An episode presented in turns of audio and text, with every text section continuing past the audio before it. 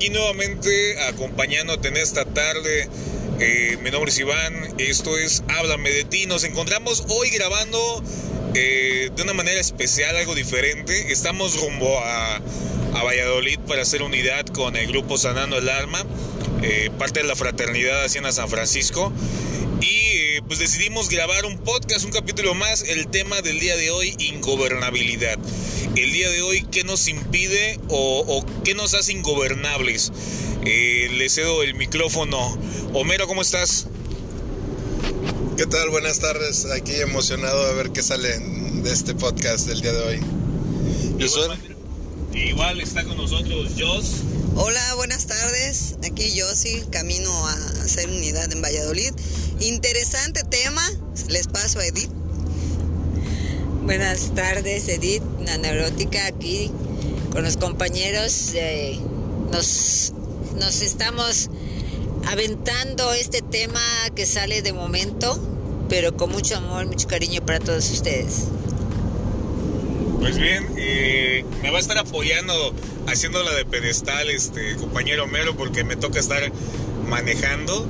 Eh, y, y, y igual es un poco interesante porque no sabemos si va a haber mucho ruido, ¿no? Pero vamos a darle. Ingobernabilidad. Parte del programa de, de Paso 12 nos habla de que, de que pues somos, somos ingobernables, ¿no? Y de repente ni siquiera sabemos a qué se refiere con esta parte de ingobernabilidad, que es el no tengo gobierno sobre mi vida o qué es lo que me impide tener eh, pues mi vida bien, ¿no? ¿Tú qué opinas, Homero? No, pues realmente es algo a lo que hay que dedicarle su tiempo para, para poder identificar bien, ¿no? ¿Qué es eso que, que no permite que mi vida eh, sea bajo un gobierno o bajo ciertas reglas, ¿no? Que es, que es a como yo lo entiendo. Edith. Sí, mire, aquí la palabra ingobernabilidad, ¿no? Muchas veces usamos esa palabra como una persona que no se sujeta a reglas, que quiere hacer todo a su voluntad. Pero en el primer paso podemos ver que la ingobernabilidad es ante lo que yo no puedo. ¿Qué es lo que a mí me hace sufrir? ¿Qué es lo que mí me, me hace irme a un defecto de carácter? Y lo que me hace tener una vida ingobernable. Dios. Sí, eh, como dice la compañera, ¿no? Del primer paso, admitir que somos impotentes ante el alcohol y que nuestra vida se había vuelto ingobernable. Esta, toda esta oración del primer paso, para mí fue muy impactante. Tardé seis meses en darme cuenta y admitir que era impotente ante un alcohol, ¿no? Cuando yo toco mi fondo emocional y decir, ya no puedo más. O sea, mi vida se ha vuelto ingobernable. A veces pensamos que ingobernabilidad se trata de rebeldía, pero en mí detonó que ya no podía yo controlar mi vida, mis emociones, o sea, quería yo ser feliz, pero hacía yo todo lo contrario para hacerlo. ¿Por qué? Porque quería yo hacer lo que yo quería hacer y no tenía yo una conciencia. Pues miren, esto es, bastante extenso. Yo, yo, por ejemplo, escuchaba a los compañeros y lo primero que me venía a la cabeza es eh, cuando hablas, cuando habla de repente yo esta parte de, de somos impotentes ante el alcohol. El día de hoy, ¿cuál es ese alcohol en tu vida? ¿Es meramente la sustancia o es la droga o es la comida o es la neurosis?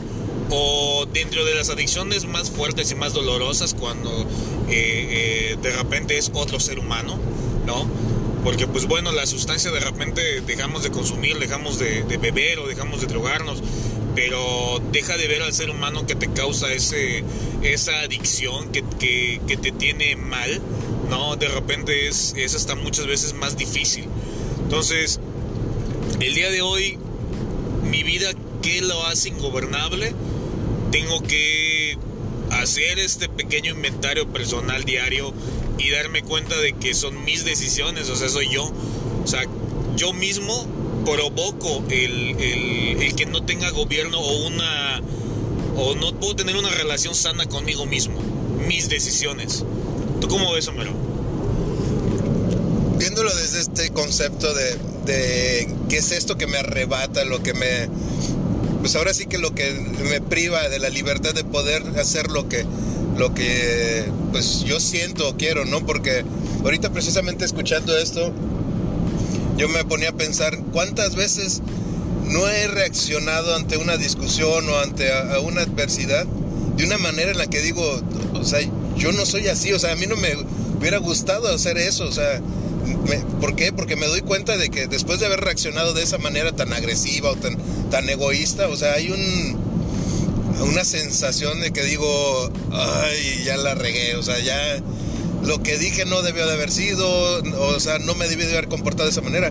Y sí, o sea, como dices, yo en un principio llegué por el alcohol, por la droga, fue lo que, lo que a mí ya me tenía preso y, y, con el tiempo que he pasado en el programa de, de, cuarto y quinto paso, pues realmente ya, ya no hay esa, esa ansiedad o esa, esa angustia por quererme drogar o por querer beber. Pero pues si sigo pensando en este primer paso, pues yo puedo pensar en, muchas personas, muchos seres humanos con los que convivo, con los que ya no convivo y que sigo reaccionando de una manera en la que digo, o sea, ¿por qué sigo respondiendo así? O sea, ¿por qué no hay ese control o esa pues sobriedad ante esta situación, ¿no? Y, es ahí donde, donde pues me doy cuenta, ¿no? La, cómo la codependencia me tiene arraigado, o sea, me tiene completamente, este, dirían por ahí a su merced, ¿no? Fíjate, yo diría ¿Cómo es que perdemos ese sano juicio? Para empezar, no tengo un, sano juicio, o sea, no hay juicio, exactamente, ¿no? dice Dios, no hay juicio porque todo lo que yo hago creo que está bien. O sea, creo que lo que yo hago desde, pues bebo todos los días un 24, un 36 o, o una promo, ¿no? Y, este, y está bien, no pasa nada, ¿no? O sea, llegamos a normalizar, mi familia llega a normalizar el verme este, borracho. Eh, mi familia ya de repente, pues ya no, no, no lo ve mal el hecho de que pues esté llorando frente a un televisor o que esté afuera solo, porque mi alcoholismo me lleva ya ni siquiera a buscar, pues, quién me hace segundas. Ya es con tal de no, no, este, pues no invitar, no compartir mi, mi, mi dolor y, mi, y mis angustias, pues es de repente el embriagarme y estar solo. O sea, mi mismo miedo a la soledad, que yo creo que es muy incongruente porque me hace estar solo, ¿no? Así son los alcohólicos, así somos, ¿no? Muy incongruentes. Exactamente es como dice Iván, hacemos pensando las cosas en, con un fin y realmente nos lleva a todo lo contrario. ¿A quién realmente le gusta admitir una derrota? A nadie, sobre todo a nosotros los alcohólicos que somos egocentristas al mil por ciento, ¿no? Para mí fue muy difícil admitir que yo era impotente y mi vida se había vuelto ingobernable ante un ser humano. El, el, ya sabes, ¿no? El famoso de que cuando yo quiera lo dejo. Y no, no pasaba. Al contrario, 24/7, si él me llamaba y me decía, ¿sabes qué? Te quiero aquí en cinco minutos. Era una cuestión de que yo ya no tenía gobierno sobre mi vida, tenía yo que hacerlo. Estaba yo ahí a pesar del maltrato, de la infidelidad, de las humillaciones, del alcoholismo y la droga, ¿no? Me, yo ahí me di cuenta que yo ya no tenía poder sobre mis decisiones y sobre mi vida y lo tuve que admitir y admitirlo fue de verdad bastante como ser humano el decir no puedo ante este alcohol, que para mí era un ser humano. Muchas veces decimos admitir que necesitamos ayuda y buscamos la ayuda, pero la buscamos y sin embargo no la queremos. ¿Y cómo nos damos cuenta de ello en el autoengaño? ¿no? En mi caso particular, tuvieron que pasar muchísimas 24 horas para realmente admitir mi necesidad de ayuda. Y yo decía que no era ingobernable porque fui muy dócil en aceptar ir a un programa de 12 pasos. Sin embargo, cuando pasan las 24 horas y veo que mi vida sigue ingobernable y me cuestiono el qué es lo que realmente está pasando, por qué a pesar de estar en un programa siento que no me está funcionando, era porque en realidad yo no me había derrotado y había admitido en realidad que yo necesitaba esta ayuda y que tenía que tomarla en serio. El mismo programa nos dice que difícilmente alguien que no sea derrotado va a poder realmente salir a flote en un programa, independientemente si yo permanezca en él toda la vida.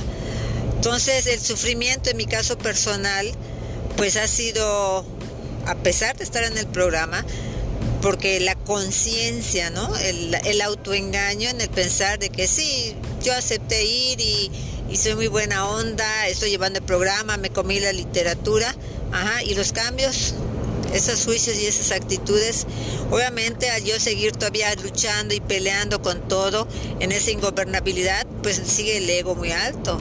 Entonces lo que menos existe ya es una derrota eh, verdadera, ¿no? Y eso es lo que todavía hace que cualquier cosa, independientemente de cuál sea tu sufrimiento, pues sigue y puede seguir eternamente. Entonces reconocer realmente de todo corazón que la ayuda no, no es solo decir estoy en un programa, es sino decir estoy practicando un programa y me estoy realmente derrotando y realmente estoy viendo mis defectos, qué es lo que hago para seguir sufriendo. Fíjate que ahorita dices algo de la derrota.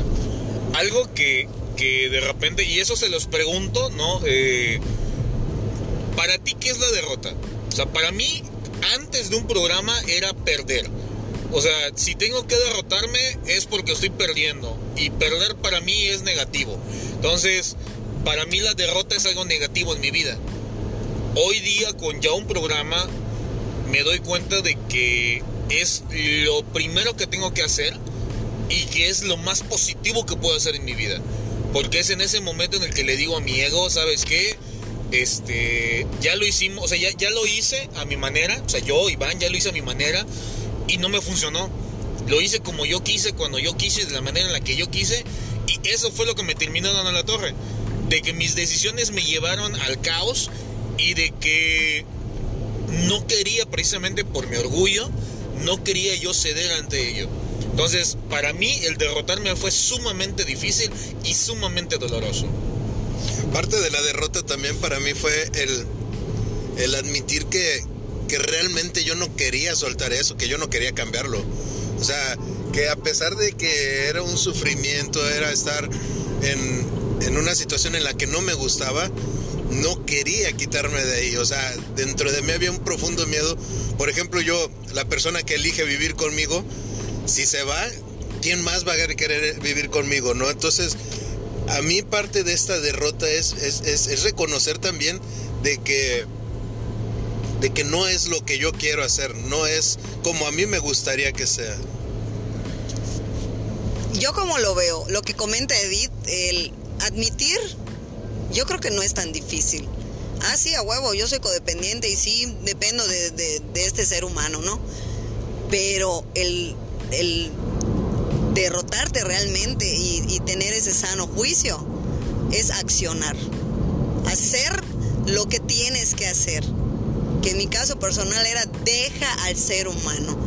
A mí me costó seis meses en admitir primero que yo era codependiente y después me costó otros seis meses tener que accionar, entender que lo tenía que dejar.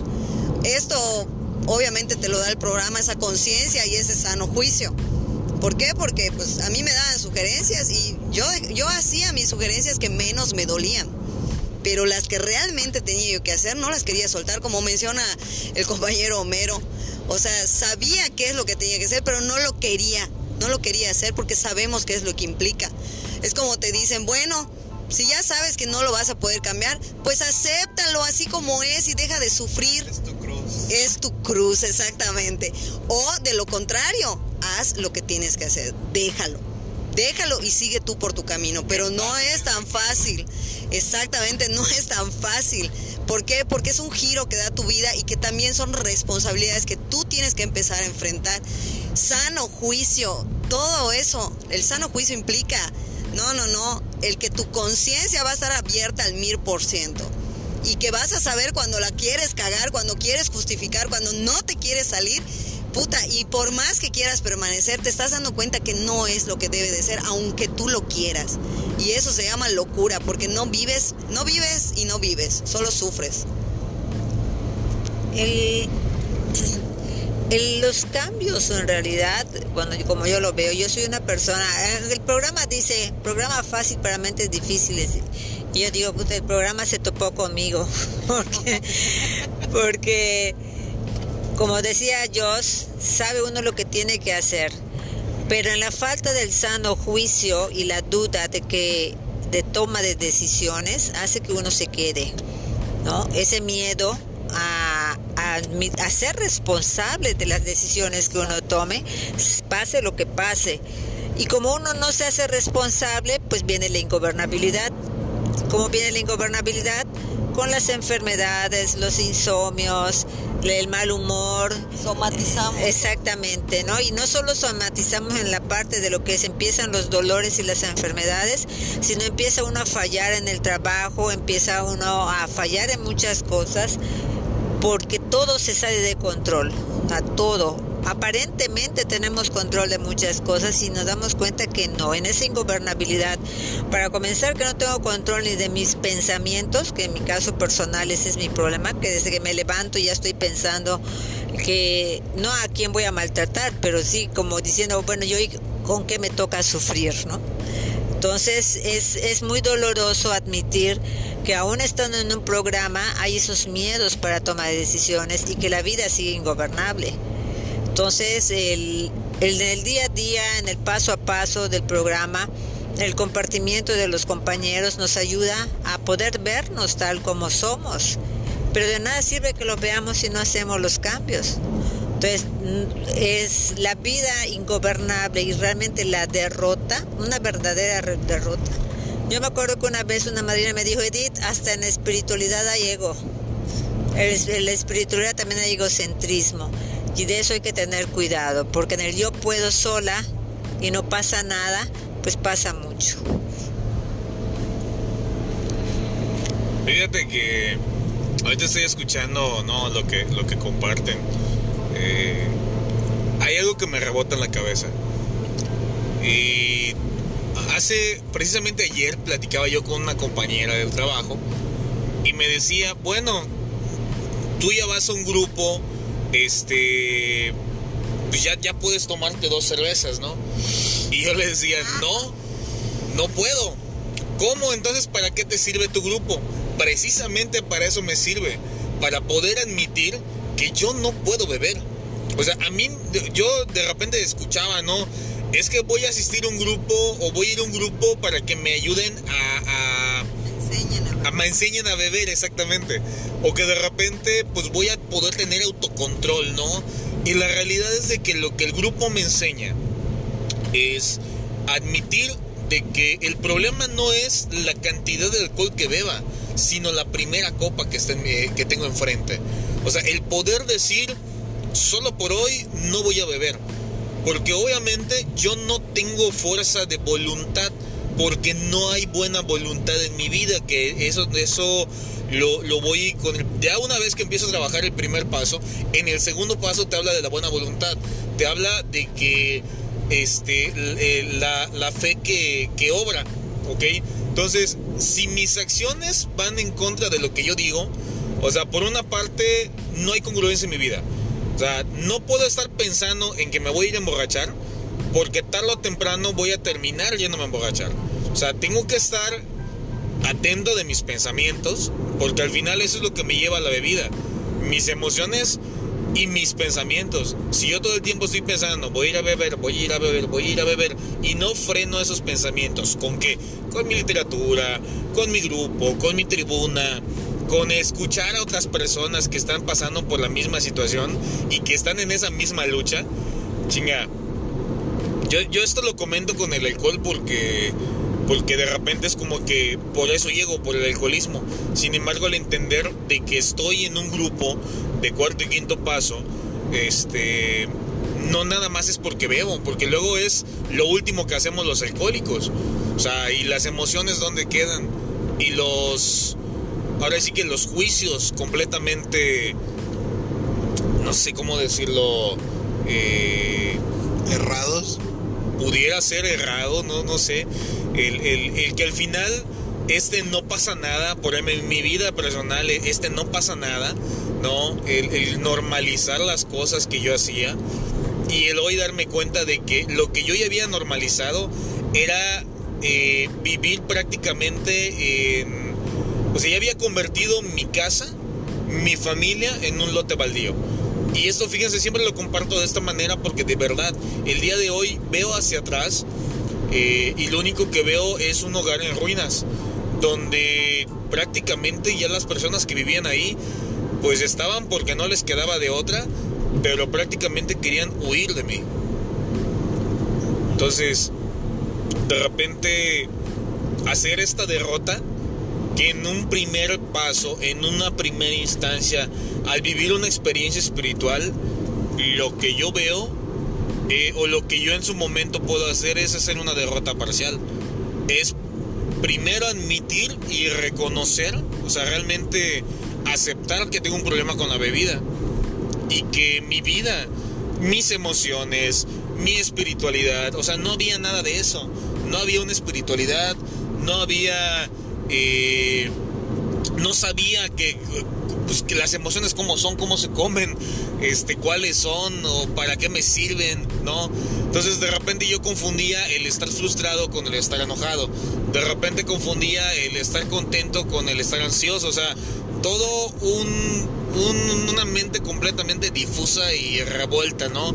Y obviamente mis emociones todas extremistas, todas eh, eh, pues de extremo a extremo, ¿no? De repente hablamos no sé si te acuerdas, de lo que hablábamos de la ambigüedad de la soberbia, donde de repente andamos en un extremo completamente conmiserados y en el otro no en la chingonería de todo lo puedo. Y, que esta misma ambigüedad nos hace, dependiendo de la situación en la que estamos, eh, lo utilizamos ya sea como arma o como escudo. Sí, cuando uno anda en una hipersensibilidad, o sea, muy marcada, es porque hay cosas que tiene que admitir y que, tiene que cambiar, ¿no? A mí una de las cosas que me decían es, ¿en qué quieres ayuda si, no tienes problemas, ¿no? O sea, ¿cuál, es tu situación? ¿Qué es lo, tu problemática? ¿Qué es lo que, lo que te tiene mal para pues, buscar la ayuda necesaria o lo que, o lo que se tiene que hacer? Dios. Yo creo que una de las cosas que reflejé cuando yo llegué al grupo. O sea, obviamente yo un día estando en mi casa, porque a mí me pasaron el programa durante seis meses y cuando yo dije, wow, de verdad que no está bien lo que estoy viviendo, algo no está bien. Y llego al grupo y ahí me hacen ver que tenía yo un problema, porque yo bebía chingona, ¿no? Yo, según yo, era funcional.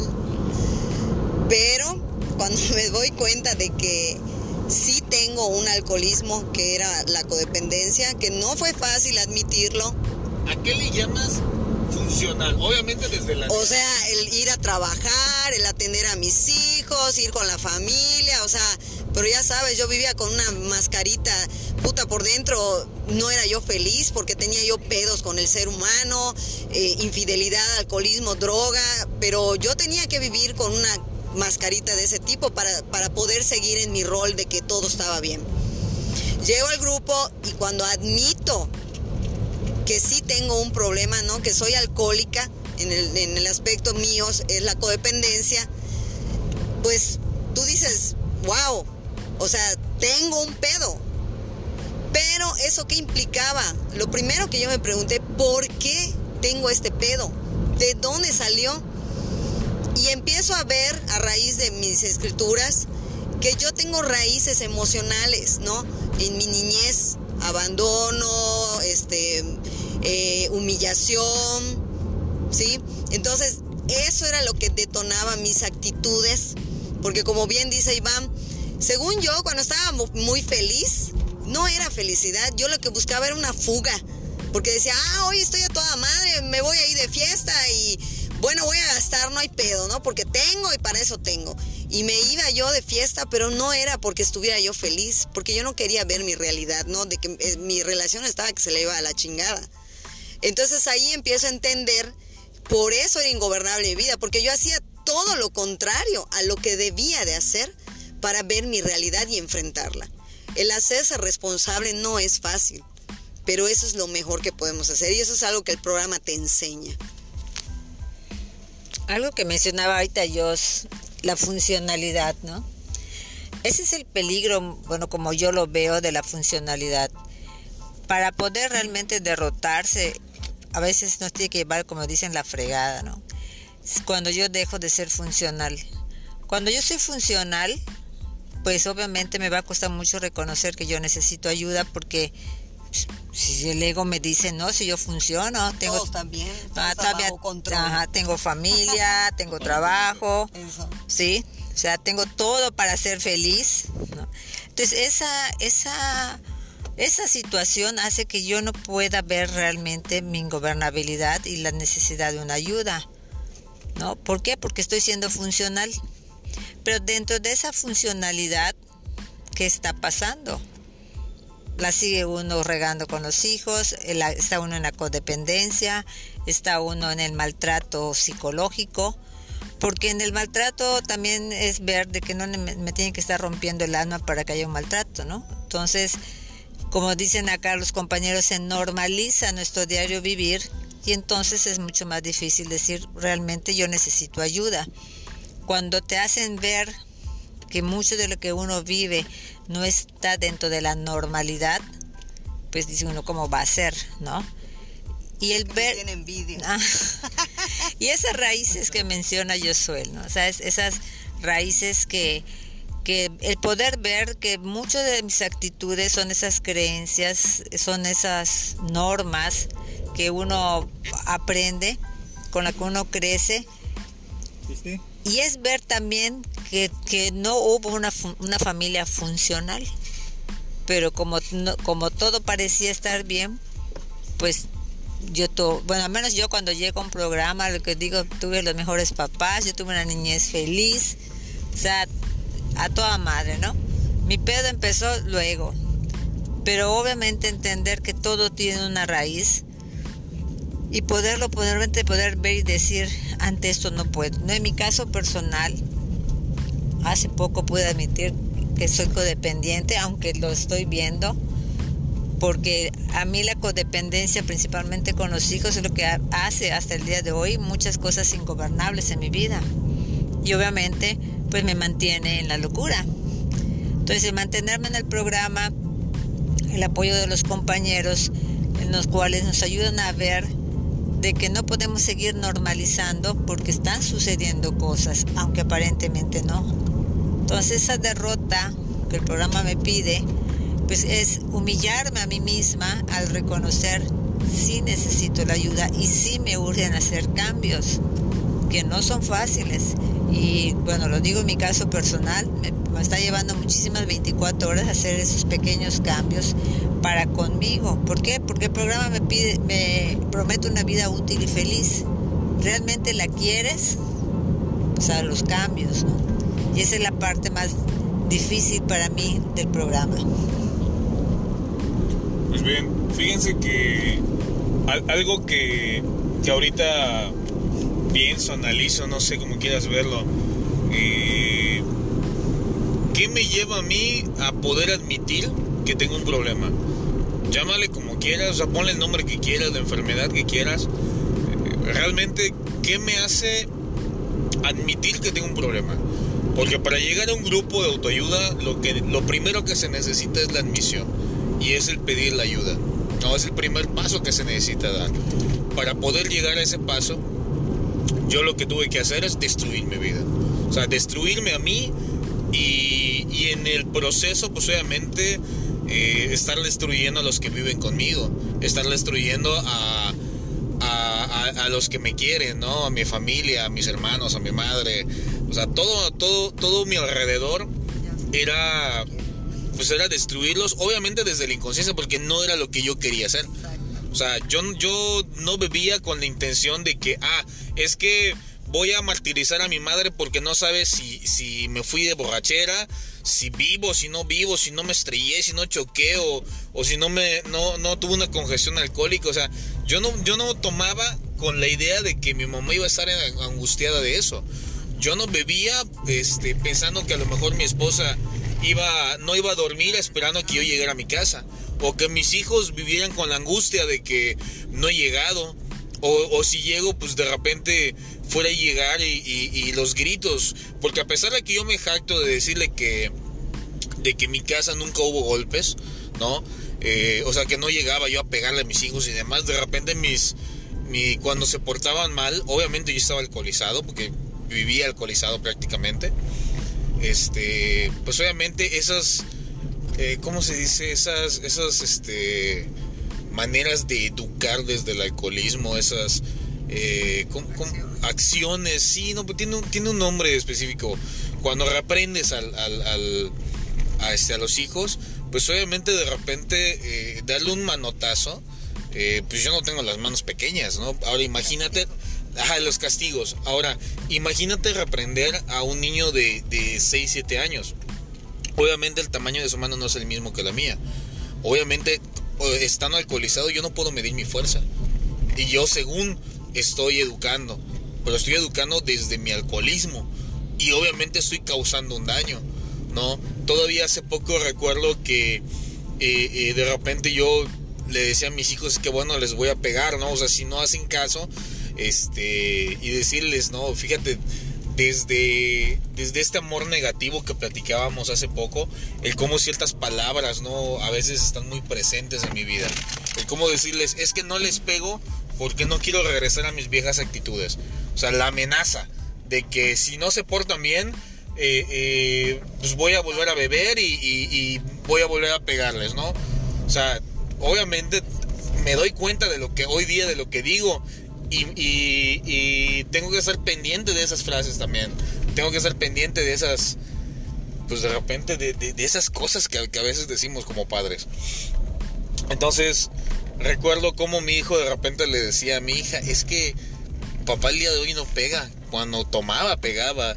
Y ah, de repente que tu hijo te lo diga, o sea, te lo recuerde, no es no es como que muy muy padre, ¿no? Y de repente sí llega a, a ahora sí que sin esto no pendiente, pues la culpa.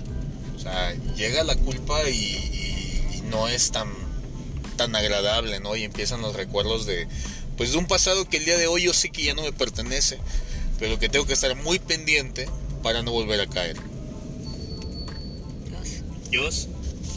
Sí, eh, algo que quiera yo comentarles.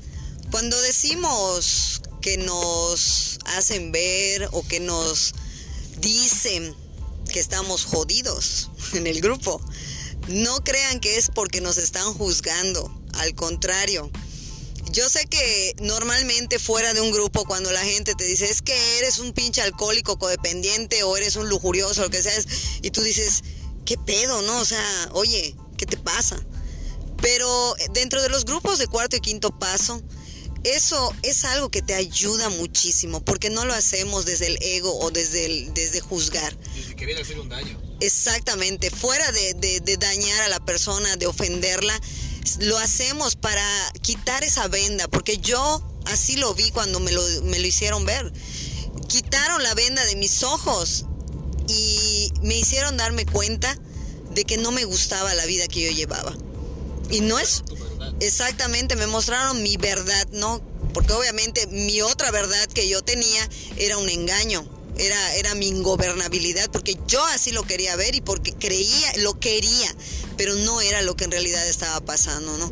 Ver el daño que había yo causado a, a mi familia, amigos, este, hijos, o sea, todo, todo lo que te rodea, incluso gente que ni quieres y que, o que te quiere, o gente que fue, pasó por tu vida y todo, a todo dañas y no te das cuenta. Y el darme cuenta de la magnitud del daño que había yo causado, a mí sobre todo, wow, fue algo muy fuerte, ¿no? Pero agradecida hoy y siempre por haber llegado a esta agrupación y que me hayan quitado esa venda de los ojos yo creo que les puedo compartir de los beneficios y las mieles del programa.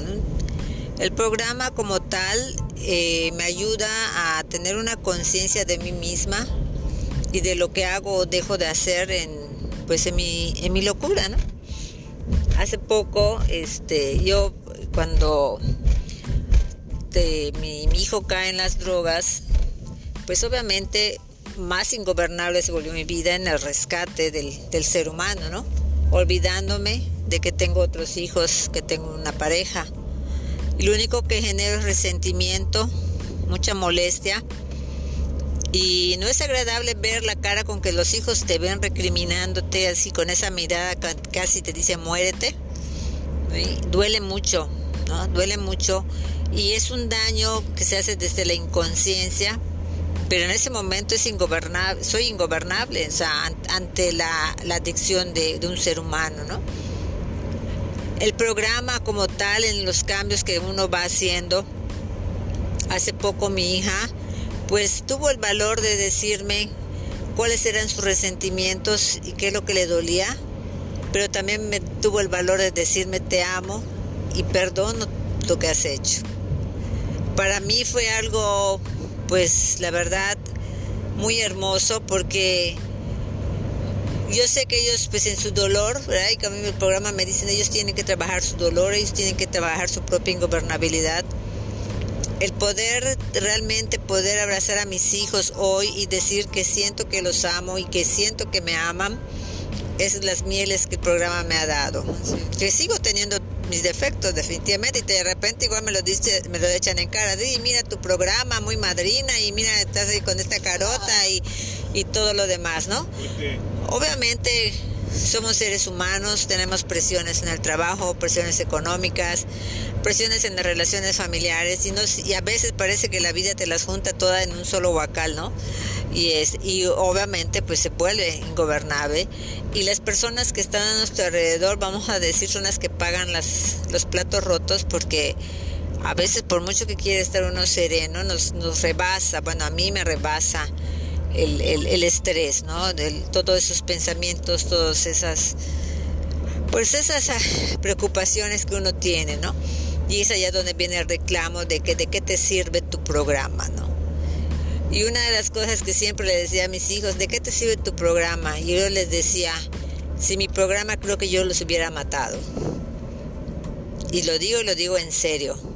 ¿eh? Porque en la ira que, yo empiezo a desbordar antes de llegar a un programa, yo eh, mentalmente los aporreaba con la pared. Nunca lo hice, nunca los toqué, pero mi mente los aporreaba en la pared. Entonces yo hoy de que tengo que estar agradecida a un programa que nunca, bueno, ha habido el maltrato psicológico definitivamente que lo ha habido, pero nunca me atreví a tocarlos. Y es allá donde yo me asusto al poder ver cómo, qué es lo que mi mente estaba generando con ellos. Y ellos estaban chicos. Entonces ahí es donde yo digo, ¿qué pasa conmigo si yo soy una persona tranquila? No, lo que yo tenía era una ira congelada. Entonces empiezo a ver que empiezo a sacar una ira ya explosiva y, veía yo el miedo que ellos me tenían porque a ver mi cara se transformaba en esa ira muy muy fuerte y es donde a mí me sugieren ir a un programa, ¿no?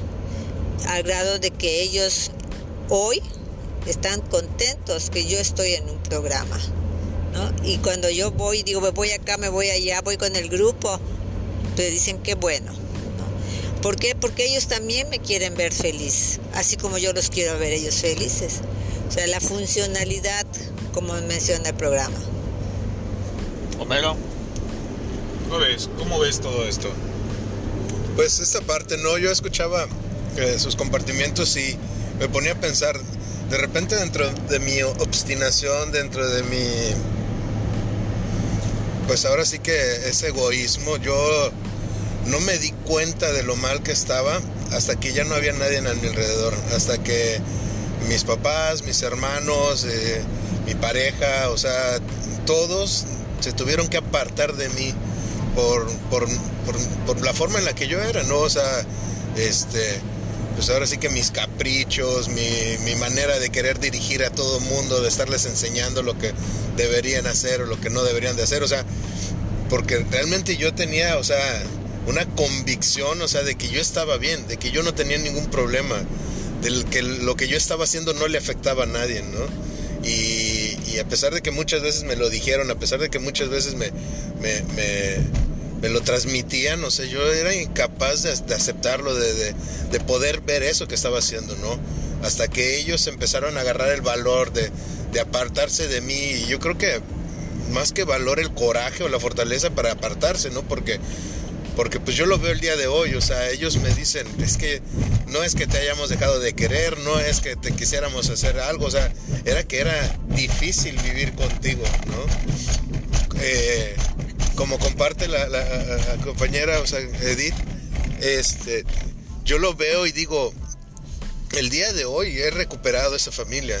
Y no es que lo haya recuperado, sino que por fin pude quitarme ese, ese, pues ese yoyo que traía y, empezar a, a, sacrificar mi egoísmo, por decirlo de alguna manera, porque como lo decía al principio, o sea, eh, me exige hacer cambios que yo no estaba dispuesto a hacer y que no quería hacer, ¿no? Pero, pero también, pues si yo no hacía nada, cada vez me seguía hundiendo más y el caos que se iba generando, pues cada vez me, me hacía sentir peor, ¿no? Tal vez yo no tuve una actitud, este, pues no actitud, sino más bien una acción suicida, pero mis actitudes sí eran de suicidio, o sea, porque pues obviamente lo que yo estaba consumiendo, la forma en la que yo bebía, era una agresión a tal grado, o sea, de que atentaba con mi vida. Entonces, creo que una de las cosas que tiene el, programa, que tienen las agrupaciones, es esta eh, parte de, vivir en, en, experiencia ajena, ¿no? O sea, el, decir, realmente necesitamos que todos se vayan de, de, nuestra vida para empezar a hacer los cambios. Al menos yo el día de hoy yo creo que ya lo viví no estaría dispuesto a, volver a pasar esto, ¿no? O sea, creo que eh, es algo que pues hasta cierto punto también nos regala el programa, ¿no? De que también hasta los errores de repente se pueden convertir en lo que en lo que puedes dar y en lo que puedes compartirle a otras personas, que es lo que a mí me mantiene en, la agrupación. Por, allá de repente un pequeño comercial. Si escuchan ruidos medios extraños es que andamos este en carretera y, andamos este camino a, a, Valladolid. Esta es la semana de unidad del grupo Sanando el Alma de Valladolid, de esta fraternidad de San Francisco. Aprovecho para mandar un saludo a, todos los, grupos hermanos de la fraternidad en Tijuana, Rosarito, Chocholá, Tecash, eh, Temozón, este, que está aquí cerca de, Valladolid, eh, en Oscuscap, que tenemos dos grupos, eh, Shul, ¿no? Y, de repente... Tijuana, Rosarito. Eh, sí, sí, ya, ya, ya lo fueron los primeros en mencionarlo, ah, Los compañeros de, de Tijuana y de Rosarito, ¿no? Rosarito que es un grupo relativamente nuevo, que ahí viene con muchas ganas, ¿no? Y de repente hay un grupo nuevo, ¿no? Este, en Valladolid, les mandamos un saludo, se acaba de integrar Reconstruyendo Familias, por cierto les mandamos un saludo. Y, pues bien, ¿no? De repente el, recordar que eso es lo importante de, de, este programa de paso, de 12 pasos, ¿no? Que pues ahorita lo que nos une es, es el servicio, es la, es la unidad el mostrarle que podemos estar ahí cuando nos hacen el llamado de que pues de repente necesitan eh, eh, de alguna manera el, mostrar que estamos unidos, ¿no? Que eso es lo más importante. Porque algo que, escuchaba ahorita, pues de repente mucha gente dice, ah, estás en un grupo. Pues entonces quiere decir de que eh, pues ya tomas mejores decisiones. Sí, a lo mejor pero no quiere decir de que yo ya, ya tenga mi vida resuelta o de que no tenga problemas, ¿no? De repente estar en un grupo es sinónimo de que pues, estoy ahí porque lo necesito, porque, porque mi vida hasta el día de hoy eh, apenas está encontrando un, camino en la sobriedad, que no es lo mismo este, estar sobrio que, que, pues estar eh, sobrio, ¿no? Eh, ¿cómo, cómo, cómo explicarlo? Abstinencia. Ajá. O sea, me refiero a que no es lo mismo, no es lo mismo estar, este, ser abstemio, ser abstemio vivir abstemio, o sea, que no estoy consumiendo el día de hoy, que vivir sobrio. En palabras técnicas, menos más, no sé cómo quieras llamarlo, el estar sobrio hoy por hoy, sobre todo para una persona enferma emocional como yo, es de no estar chingando. O sea, solo por hoy no estoy chingando a nadie, ni mi vida ni la de los demás. ¿No? O sea, para que, porque de repente como que usar palabras muy técnicas, luego no lo entendemos, estamos medio zafados. Sea, yo no recuerdo haberme ido a beber en una biblioteca, ¿no? Por, por decirlo de alguna manera. No, no recuerdo de repente estar en, la borrachera y estar hablando de que, ay, fíjate que la política, no, ¿de qué hablábamos? De desmadre, ¿no? Y es así como mi vida había sido, completamente un desmadre. Entonces, te lo comparto como es. El día de hoy, mi sobriedad está basada en ser congruente con mi vida, ¿no? O sea, ser más congruente con mi vida. Todavía el día de hoy, yo sé que no lo soy al 100%, de que todavía puedo cometer equivocaciones, que todavía me equivoco, pero por lo menos ya no la riego tanto como antes. El día de hoy mis decisiones tienen, tienen mucho más peso. El día de hoy son más asertivas y me hago responsable de mis decisiones. O sea, si hablamos de esta vida ingobernable, el día de hoy mi vida tiene más gobierno. ¿Por qué? Porque ahora sí me hago responsable de mis decisiones y, y sobre todo que mi, mi juicio no puedo decir que es 100% sano, pero como bien dice yo, son más asertivos mis, mis, mis, decisiones. La actitud que le pone a uno a las situaciones no es la misma, ¿no? Yo siento que eso es algo que está muy marcado, o sea, de repente cuando antes me traían malas noticias, yo, no, no, ni me digas, no, no, no, ya me voy, ¿sabes? No, para eso vine, para que me digas, para que me estuvieran fregando, ¿no? Cuando pues ni siquiera escuchaba lo que estaba pasando, ¿no? Es que no sabemos escuchar. O sea, como enfermos, no sabemos escuchar. Es la realidad. Entonces, ese cambio de actitud entre las situaciones es lo que también da esa sobriedad, me imagino, ¿no? O sea, el, poder quedarse y enfrentar el problema o la situación, pues es algo que, que lo dice, ¿no? Es cambio de juicios y actitudes. Sí, ver tu realidad, porque estando sobrio, pues ves la realidad. Y la realidad es que si tú tomaste una decisión buena o mala, te tienes que hacer responsable. Generalmente nosotros los alcohólicos lo que hacemos es echarle la culpa al de al lado, ¿no? De que no, es que porque tú eres así, pues por eso lo hice, ¿no? O, es que tú me dijiste que yo lo hiciera. Entonces no nos hacemos responsables. Y lo que hacíamos es irnos de fiesta, correr a buscar a la codependencia, fugarte en el trabajo, o sea, no, no nos hacemos responsables. Y bueno, Edith, pues ya para terminar, agradeciendo que nos dimos esta oportunidad aquí en el camino de la carretera de hacer este podcast para ustedes. Me queda nada más decir que gracias a un cuarto y quinto paso, porque hoy de alguna manera tengo una vida un poquito más gobernable. No en su totalidad, pero estoy en el camino, es el no separarme porque la enfermedad no para, la enfermedad sigue, la enfermedad busca momentos para atacarte. ¿Por qué? Porque la enfermedad está en la mente, al menos en la mía está, ¿no? Y pues agradeciendo aquí a mis compañeros que, estuvieron, pues yo les deseo buenas noches, Jos. Bueno, para despedirme yo solo te dejo una pregunta. ¿Qué necesitas tú para admitir tu derrota y admitir que tu vida se ha vuelto ingobernable? ¿Qué fondo de sufrimiento necesitas tocar para poder darte cuenta. Ahí te la dejo. Bueno, pues me despido, no sin antes eh, mandarles un fuerte abrazo a los compañeros de Sanando el Alma de Valladolid, que pues estamos en la semana de unidad. Qué mejores testimonios de vida se pueden dar, ¿no? Un abrazo y buenas noches. Pues bien, no, ahora sí que eh, pues de repente se nos ocurren cosas medias, medias otrabancadas, medias locas, ¿no? No, dejaremos. sí, como dice Mero, alcohólicos, ¿no? Enfermos no dejamos de ser. Y pues qué mejor que, que, que, aprovechar que de repente pues nosotros cuatro estamos este, reunidos porque luego juntarnos es una bronca, luego por eso este, tardamos en subir nuevos episodios.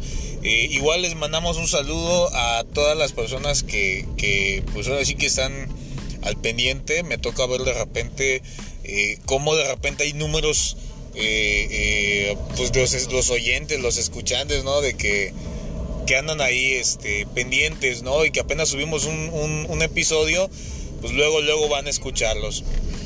Y, este, y la verdad es de que eso nos, nos alienta a seguir compartiendo, ¿no? A seguir compartiendo con ustedes, pues este espacio, ¿no? Que al final es pues es el hablar un poquito de, de la locura, de, del por qué estamos aquí, ¿no? Y algo que decía Edith que es bien cierto, ¿no? De que hay el programa, eh, pues nos brinda satisfacciones, ahora sí que nos deja probar esas mieles, ¿no? Y el día de hoy, pues el poder estar vivos, el poder dar testimonio de, de, que esto funciona, pues es creo que la mayor oportunidad que tenemos para, para regresar a esa radio. Pues bien, yo de esta manera me despido. Esto es Háblame de ti.